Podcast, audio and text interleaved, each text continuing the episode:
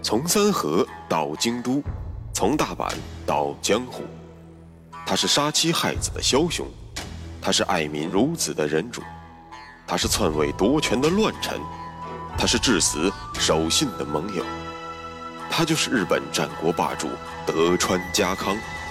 本节目由喜马拉雅 FM 独家播出。有缘相逢，有幸守候，欢迎收听，我是大师。继续为您带来日本战国霸主德川家康。一五七三年七月，信长将室町幕府的末代将军足利义昭放逐。至此，至少在名义上，统治了日本长达两百余年的室町幕府彻底灭亡了。信长正是那个将旧制度一脚蹬翻的弄潮儿，摆平了京畿重地。信长自然而然地把目光投向了东边的武田氏。选择此时对武田展开攻势，主要有以下几点原因：第一，信长基本解决了京都周遭的叛乱，终于有余力针对武田军团打上一场硬仗了；第二，信长的小兄弟家康已经反反复复求援过多次，内容基本上千篇一律。大哥，你快点来！再不来，我就被人打死了。第三，武田军团的核心人物武田信玄一死，信长对阵武田军团的信心也就涨了一分。第四，武田氏此时的掌舵之人是信玄的儿子胜赖，而胜赖还不到三十岁，可谓年轻气盛，用一句网络用语形容，就是非常的跳。今天打一下美浓，明天打一下远江。即便信长和家康不主动求战，按照这个态势发展，迟早有一天胜赖会倾巢而出，主动的打上门来。所以，既然迟早要打这一仗，不如主动出击。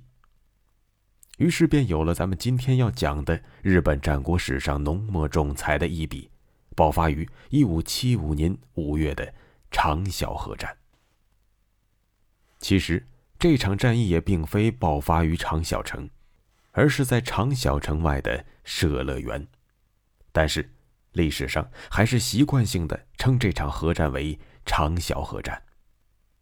反观武田方面，胜赖在完成了一系列老爸信玄都没能完成的功业之后，突然觉得有一丝空虚。虽说武田势力在自己的带领下发展势头一片大好，但是总觉得还是差点意思。到底差什么呢？胜赖苦苦冥思之后，突然他想到了一件父亲没能办成的大事儿——上洛。因此，借助给信玄办三周年祭祀典礼的时候，胜赖发起了吊唁之战。胜赖带领着大队人马包围了远江小城长小城。如果说攻打高天神城是证明之战，那么攻打长小城则是复仇之战。因为长小城正是自己手中丢掉的城市，于是胜赖下令对于长小城展开了疯狂的攻击。但这次，信长没有给胜赖太多的机会，他率军匆匆的。从岐阜出发，仅用了五天就到达了长小城外的舍乐园。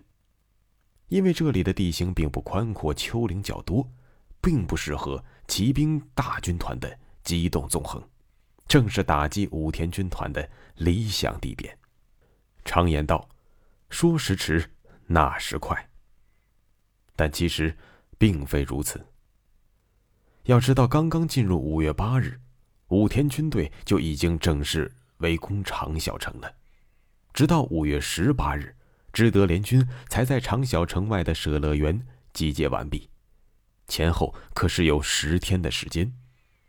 要知道，城外的武田军队每天都在增加，至少在一万人左右，而长小城中最多也就不超过五百守军，可以说以一敌十。但家康。终究还是没有看错守城的奥平真昌，这个硬汉子硬生生的将武田大军拖延了十天。想必这段时间一定发生了什么可歌可泣的事儿吧？没错，确实有，我们不能不说。在常小城守城的是真昌，而他的父亲真能此时也并没有闲着。由于其子奋力抗战在对抗武田的第一线，战事一开打，家康便命令真能火速赶往齐府，向信长求援。真能虽然是年老了，但是并不糊涂，在离开冈崎之前，还不忘了拜见家康的儿媳妇儿德基。德基正是信长的女儿。嫁给了家康的嫡长子信康为妻，真能的算盘很明白，即便信长不愿意为家康这个盟友而出兵，他总该想想自己的宝贝女儿命还要不要了。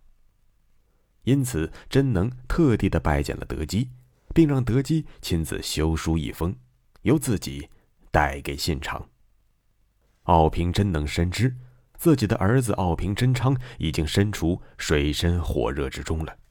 因此也顾不得旅途劳顿，疾驰两天便见到了织田信长。请大人速速派兵。信长得知远江的战况之后，立刻命令全军整备，提兵三万，支援家康。值得一提的是，这支军队之中最为亮眼的是由三千五百人组成的火枪方阵。这支火枪队在当时的日本。其规模是空前的。咱们在之前的节目中曾经说过，信长上次率军退出齐府之时，便命令士兵修整东海道的部队，而这样的准备工作，使得信长能够在五天之内抵达长小城外的社乐园。这次，信长一并带来的除了火枪之外，还有一个与之前战争中完全不同的特点。那就是几乎每个士兵的手中都携带着麻绳，肩上都扛着木栅。正是这些材料，得以让知德联军从容不迫地在舍乐园前建立起了长达数里的防马栅防线。说完了外援，咱们再来看看长小城内的守军，主要人物有两个：城主奥平真昌以及勇士鸟居强右卫门。五月十三日，织田大军便从岐阜出发了，匆匆赶往冈崎与家康会合。但城中的守军却对此全然不知。况且至此已经坚守了五天之久，城主奥平真昌利用长小城的有利地形，以五百敌一万，打退了来自四个方面的武田军队无数次的进攻。虽然守军气势不减，但城内的粮草将尽。如果援军再不来，恐怕要走上高天神城的老路了。于是，就在信长从岐阜出发的第二天，也就是十四日，接近崩溃的奥平真昌派勇士鸟居强右卫门外出求援，催促援军。城中的粮食最多再坚持四天，如果粮食尽了而援军未到，则长小必被攻破。为了和家康儿时的玩伴鸟居元忠相分别，咱们下面就把鸟居强右卫门简称为右卫门。总体来说，右卫门虽然人傻乎乎的，比较耿直，但是腿脚并不含糊。他成功的逃出了长小城，并且利用着雨水和夜色，成功的经由河流逃出了武田军队的严密的包围网，向冈崎狂奔而去。要知道，右卫门只是只身逃出的，身边更不可能有什么马匹给他骑。可以说，他是凭着一双脚跑回了冈崎。所以说，右卫门也可以称作是日本版的马拉松。话说，右卫门一路翻山越岭，连续跑了两天，终于在十六日进入了冈崎城，并且面见了家康。右卫门表示，长小城已经接近崩溃的边缘，请主公速速发兵。当他得知信长已经到达冈崎之后，右卫门喜极而泣。可是令在场人无不动容的是，右卫门表示要立即返回长筱，将这个喜讯告知守城部队，让他们务必要坚持忍耐。可这一回去便意味着九死一生。勇士右卫门还坚持与真昌以及长小共存亡。就这样，勇士踏上了归途。但让人唏嘘不已的是，最终奥平真昌及长小城保住了，但是右卫门却不幸身死。这是怎么回事呢？原来，右卫门返回长小的途中，非常不幸的被武田的巡逻兵捉住了。于是要将右卫门带到了胜赖身边。胜赖得知织田联军不日将至的消息，大惊失色，心想为今之计必须尽快攻克长小，之后便可依托长小城，与旅途劳顿的织德联军展开决战。想到这里，胜赖阴森森的对右卫门说：“这位兄弟，我敬你是条汉子，这样吧。”你不如帮我个忙，我放你条生路，如何呀？右卫门木讷的回答说：“您要我做什么呢？”啊，是这样，一会儿我把你带到长小城下，你只需要对守城军说上一句：“援军赶不上了，大家不要再做无谓的抵抗了。”我就放了你，怎么样？听闻此话，右卫门狂喜不止。兴高采烈地说：“啊，在下愿意，在下愿意，速速带我前去。”哼，胜赖冷笑了一声，原来硬汉也怕死啊！看来城中的守军士气瓦解，在此一举。于是右卫门被带到了长小城下，但是他接下来喊出的话却让胜赖连肠子都悔青了。城中的弟兄，大家听好。主公和织田殿下已经在冈崎集结完毕，大家最多再坚守两日，援军必至，请大家一定要坚持。听闻此话，城中的守军无不欢欣鼓舞，顿时士气大振。胜赖偷鸡不成蚀把米，狂怒之下，命人将右卫门钉在了十字架上。没错，你没听错。这位勇士跟耶稣的死法差不多，但不同的是，除了钉住手脚之外，还用两根长矛从他的肋骨直接穿到了颈部，可谓死状极惨。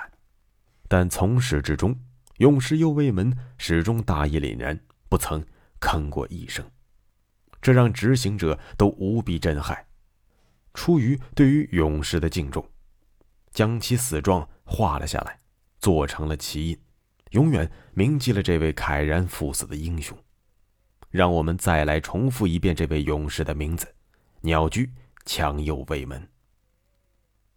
右卫门死去之时，夕阳将天边映得一片血红，却也不知道这是悼念着死者的离去，还是在预示着武田铁马的终结。